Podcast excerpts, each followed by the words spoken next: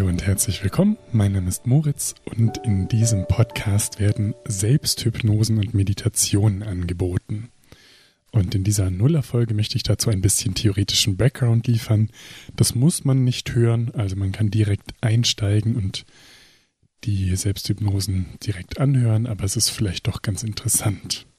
Und wenn man jetzt über Hypnose und Trance und Meditation spricht, dann spricht man über menschliche Erlebenszustände. Und die sind nur bedingt objektivierbar, das heißt, vieles bleibt Definitionsfrage. Man könnte hier auch oft von Affirmationen, von Trance-Induktionen, Visualisierung, von Katatymen Bilder erleben oder Gebeten sprechen. Es gibt auch äh, zum Beispiel den Flow State oder das Flow Erleben, das vom US-amerikanischen Psychologen Malik Csikszentmihalyi beschrieben wurde. Und das sind alles Parallelen und eben ja dann zwar möglich, das voneinander abzugrenzen, aber in diesem Rahmen ist es gar nicht so zieldienlich und auch nicht so eindeutig. Also wenn man sich dann die akademischen Fachgesellschaften anguckt, dann erzählen die auch ein bisschen unterschiedliche Sachen in unterschiedlichen Ländern und dann gibt es eben die Experten, die von der Hypnose als einem State sprechen und andere lehnen das ab und so. Also ist alles ein bisschen kompliziert. Ich sage das nur ein bisschen als Prämisse, dass ihr nicht verwundert seid, wenn ihr dann an anderer Stelle eben auch was anderes liest. Außerdem werde ich hier natürlich nur einige Aspekte umreißen können. Das muss also auf eine Art unzureichend bleiben, dieser kleine Beitrag. Da könnte man ganze Bücher und Habilitationen drüber schreiben und die wurden ja auch geschrieben. Also wer da mehr lesen möchte, der kann sich mal im Karl Auer Verlag umschauen. Da gibt es ganz, ganz tolle Bücher. Oder von Werner Meinold gibt es das große Handbuch der Hypnose. Und wer im psychotherapeutischen oder beratenden Kontext unterwegs ist, der sollte sich meiner Meinung nach unbedingt die Arbeit von Gunter Schmidt ansehen. Der hat den hypnosystemischen Ansatz begründet und ich bin sein absoluter Fanboy. Das ist wirklich so schön, was er nicht nur inhaltlich sagt und da formuliert hat, aber auch einfach, was für eine Haltung der gute Mann hat. Also der geht mir wirklich das Herz auf, weil er so viele Aspekte und Qualitäten einbringt, die ich in der konventionellen Psychosomatik und Psychiatrie also sehr vermisse. Wie auch immer, das war nur eine kleine Vorrede. Jetzt hangeln wir uns also anhand einiger Fragen an der Theorie entlang zur Hypnose, Trance und Meditation. Also die erste Frage, was ist Hypnose? Man kann von Hypnose klassischerweise als Kommunikationsprozessen sprechen, die rituell eingesetzt werden, also auch zum Beispiel im Rahmen einer Selbsthypnose hier, um bestimmte Erlebens- und Bewusstseinsprozesse anzuregen, die dann wiederum als Trance bezeichnet werden. Also Hypnose ist die systematische Arbeit mit unbewussten Prozessen und die Bewusstseinszustände selbst, die werden als Trance bezeichnet.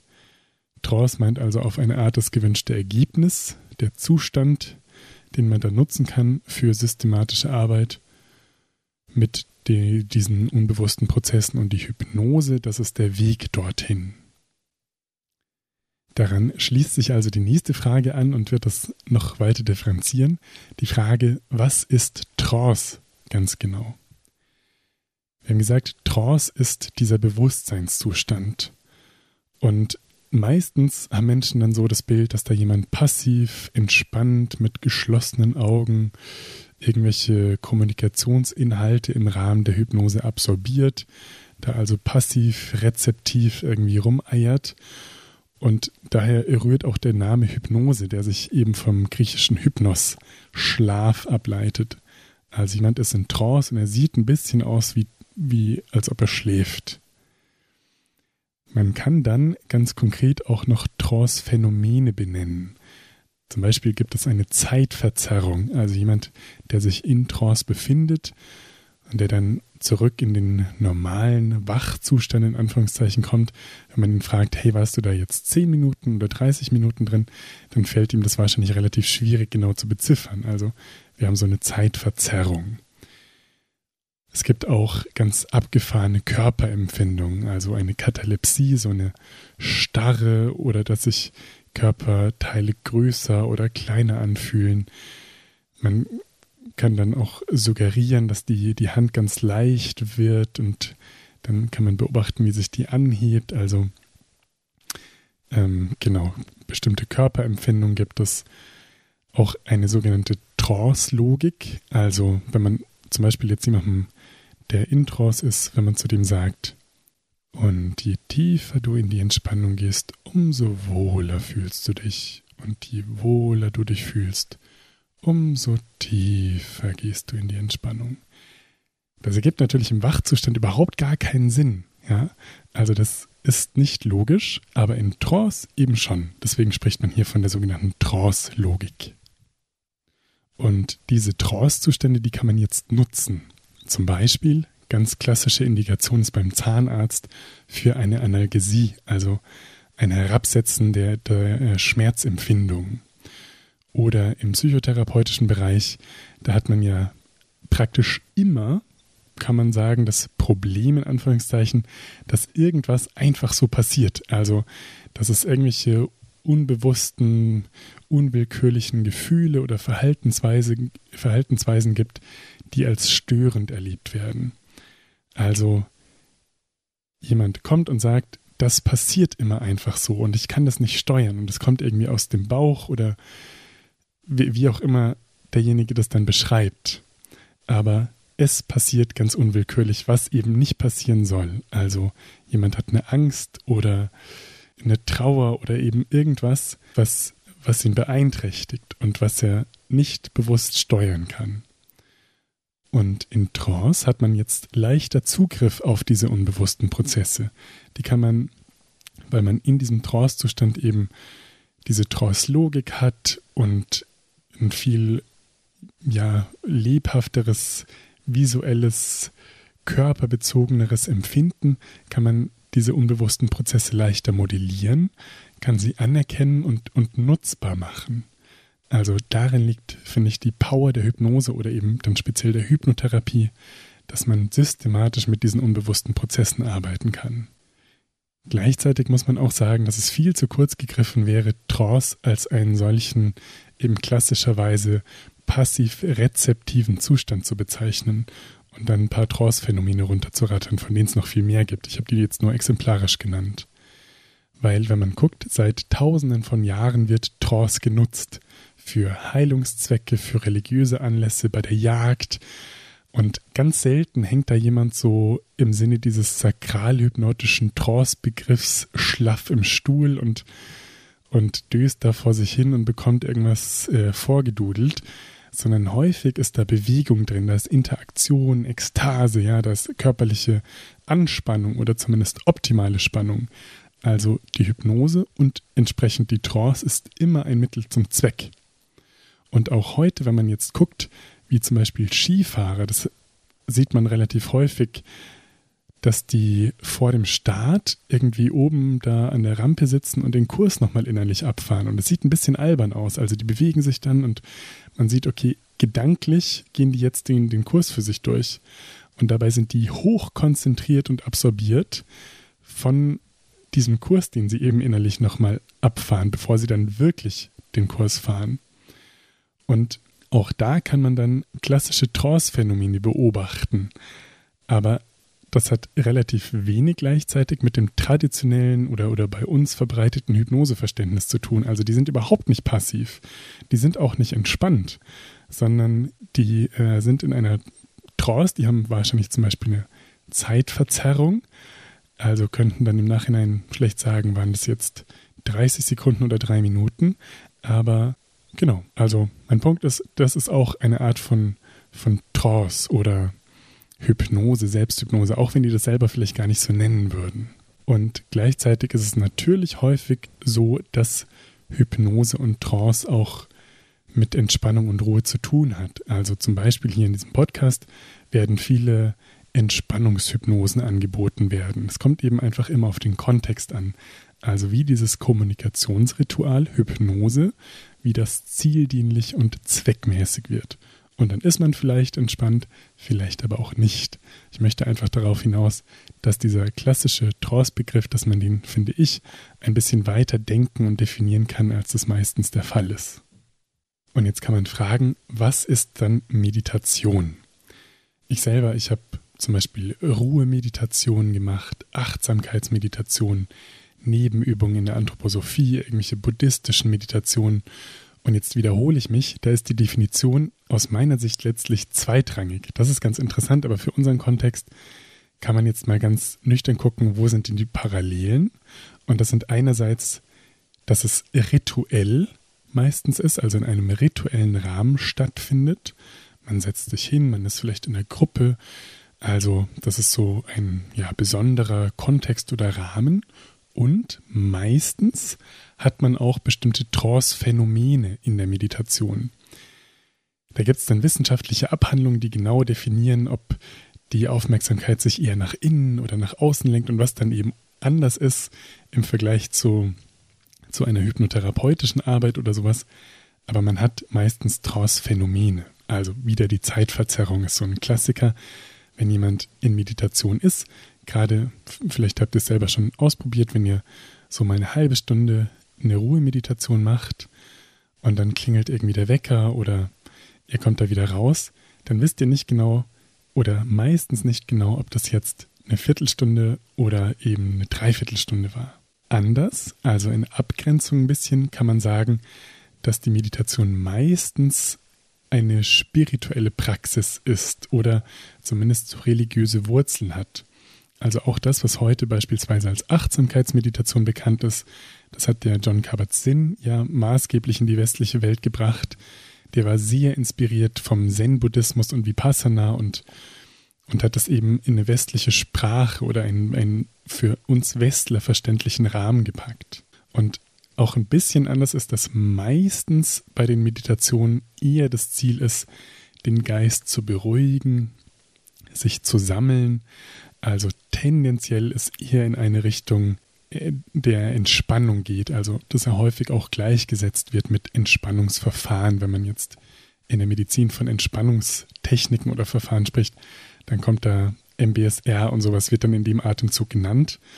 Ähm, das muss bei der Hypnose nicht unbedingt so sein, wenn man jetzt beispielsweise wieder die, den sportlichen Kontext anguckt. Also ein Skifahrer, der da an der Rampe steht und die Strecke für sich durchfährt, der würde jetzt nicht sagen, ja, er meditiert nochmal über die Strecke, die er gleich fährt, sondern da würde man dann eher von einer Selbsthypnose oder ähm, ja, leistungsoptimierenden Hypnose sprechen. Eine weitere Frage wäre dann, wer kann denn alles hypnotisiert werden? Und meine persönliche Kurzfassung ist, jeder. Jeder ist hypnotisierbar, weil jeder Mensch kennt Trance-Zustände. Es ist ganz egal, ob ihr am Sonntagmorgen im Bett rumlümmelt oder ob ihr stundenlang in der Diskothek abhängt und einen abdanzt oder ob ihr joggen geht und so vor euch hinlauft. Da gibt es auch immer in diesen Zuständen, oder anders gesagt, jeder kann in solche Trance-Zustände kommen, wo man dann Trance-Phänomene beobachten kann. Wieder die Zeitverzerrung, also das Runners High oder ähm, die Sachen, die ich jetzt genannt habe, also da kann man diese Trance-Phänomene auch beobachten. Also Kurzfassung, jeder kennt Trance-Zustände, das heißt unter den richtigen Kontextfaktoren, und das ist jetzt eben ein wichtiger Nebensatz, kann jeder in eine solche Trance eingeladen werden. Sprich, jeder ist im Grundsatz erstmal hypnotisierbar. Jetzt gibt es Quellen, also wissenschaftliche Untersuchungen, die sagen dann, ja, es können nur 90 Prozent aller Menschen zum Beispiel hypnotisiert werden. Also 10 Prozent nicht. Und das ist aus meiner Sicht Käse, weil diese Leute dann davon ausgehen, dass die Hypnotisierbarkeit eine statische Persönlichkeitsvariable ist. Das ist sie ja aber nicht. Also Hypnose ist Beziehungsgestaltung, Kommunikation, Aufmerksamkeitsfokussierung und das ist immer kontextabhängig. Also wenn man dann irgendwelche Tests oder Messreihen macht und dann lässt man da 100 Menschen von jemandem zududeln und dann lassen sich 90 von diesen 100 Menschen vermeintlich hypnotisieren, dann sagt es halt nichts darüber aus, wie viele Menschen hypnotisierbar sind. Das ist überhaupt keine Wahrheit, sondern es sagt einzig was darüber aus, wie viele Menschen sich in diesem speziellen Setting von diesen Leuten, die da dieses Hypnoseangebot gemacht haben, in eine Trance führen lassen.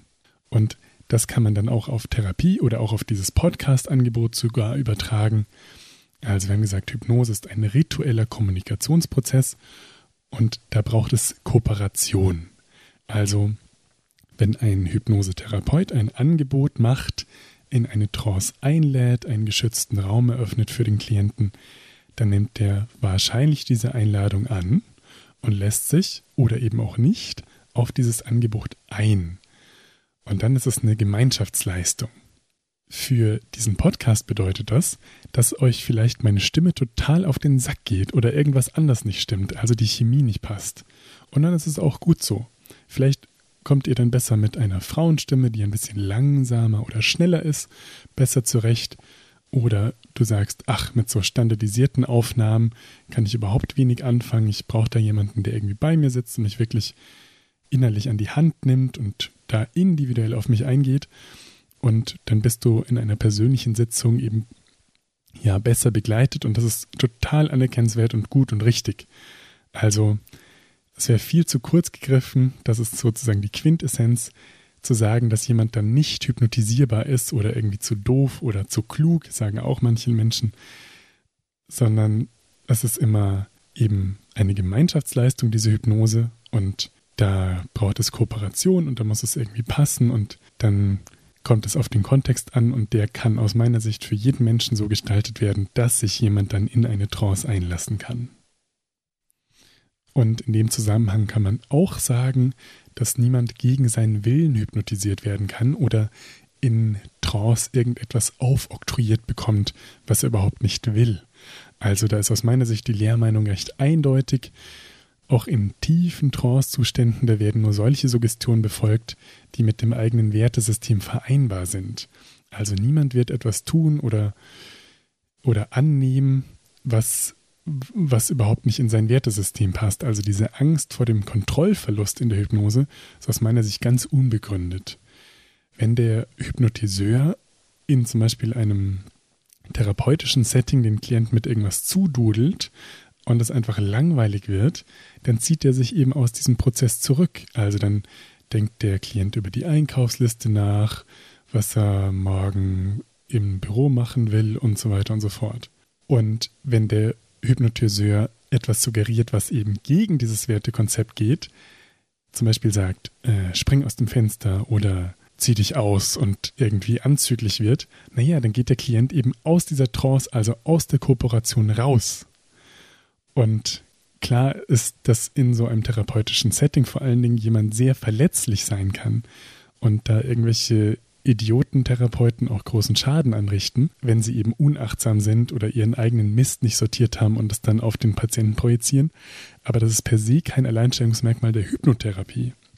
Also das gilt für irgendwelche anderen Flitzpiepen genauso, egal was dann auf deren Visitenkarte steht, ob das dann Analytiker oder systemische Therapeuten oder was auch immer sind. Also niemand kann gegen seinen Willen hypnotisiert werden und wenn im Rahmen oder im Verlauf der Hypnose diese Kooperation nicht mehr passt, weil es einfach nur langweilig wird oder weil eben was gegen das eigene Wertesystem des Klienten geht, dann zieht er sich aus der Kooperation zurück und geht aus der Trance raus. Und in dem Rahmen möchte ich auch noch kurz was zur Showhypnose sagen. Es hat natürlich eigentlich wenig mit unserem Thema zu tun, ist aber vielleicht trotzdem ganz interessant.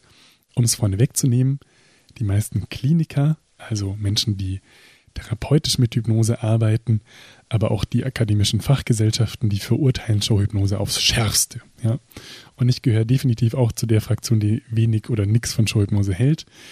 Denke mir aber auch, das sind erwachsene Menschen, die wissen, auf was sie sich einlassen. Und der größte Kritikpunkt aus meiner Sicht ist, dass die Showhypnose eben so ein Bild in der Öffentlichkeit transportiert und aufrechterhält, das eigentlich wenig mit der Realität zu tun hat.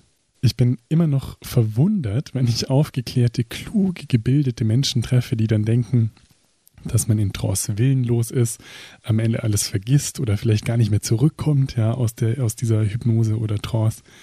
Und das alles hat halt maßgeblich damit zu tun, dass die Showhypnose diese kruden Ideen so transportiert.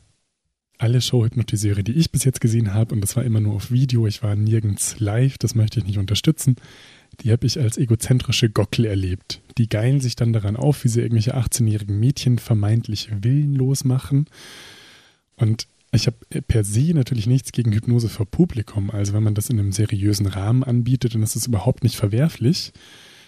wenn man eben die Individualität und die Würde der Probanden da achtet, dann kann das zum Beispiel zu Aufklärungszwecken im Rahmen einer Demo irgendwie bei einer Veranstaltung ganz hilfreich sein.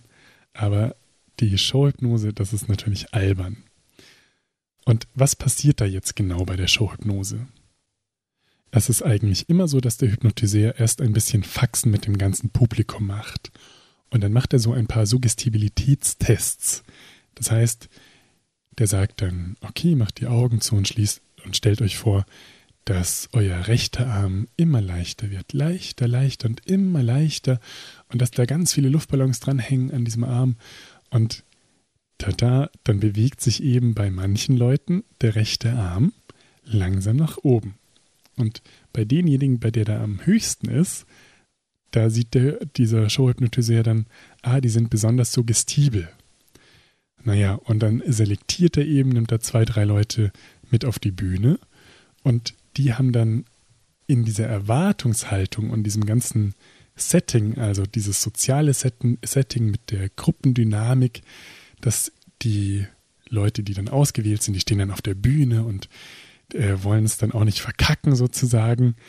Ähm, die sind dann eben bereit, so alberne Dinge zu tun und dieses soziale, erwünschte Geschehen in dieser Veranstaltung dann zu bedienen. Also die verhalten sich dann seltsam, aber in diesem ganz speziellen Kontext ist es ja überhaupt nicht seltsam, sondern sozial akzeptiert oder sogar erwünscht. Und das ist sozusagen, warum das funktioniert oder das Geheimnis in Anführungszeichen der Showhypnose. Der Hypnotiseur, der hat überhaupt keine magischen Fähigkeiten. Er tut nur so, indem er eben implizit dieses dappige Bild vom allmächtigen Hypnotiseur propagiert und die Hypnotisierten, die sind dann willenlos und weggetreten.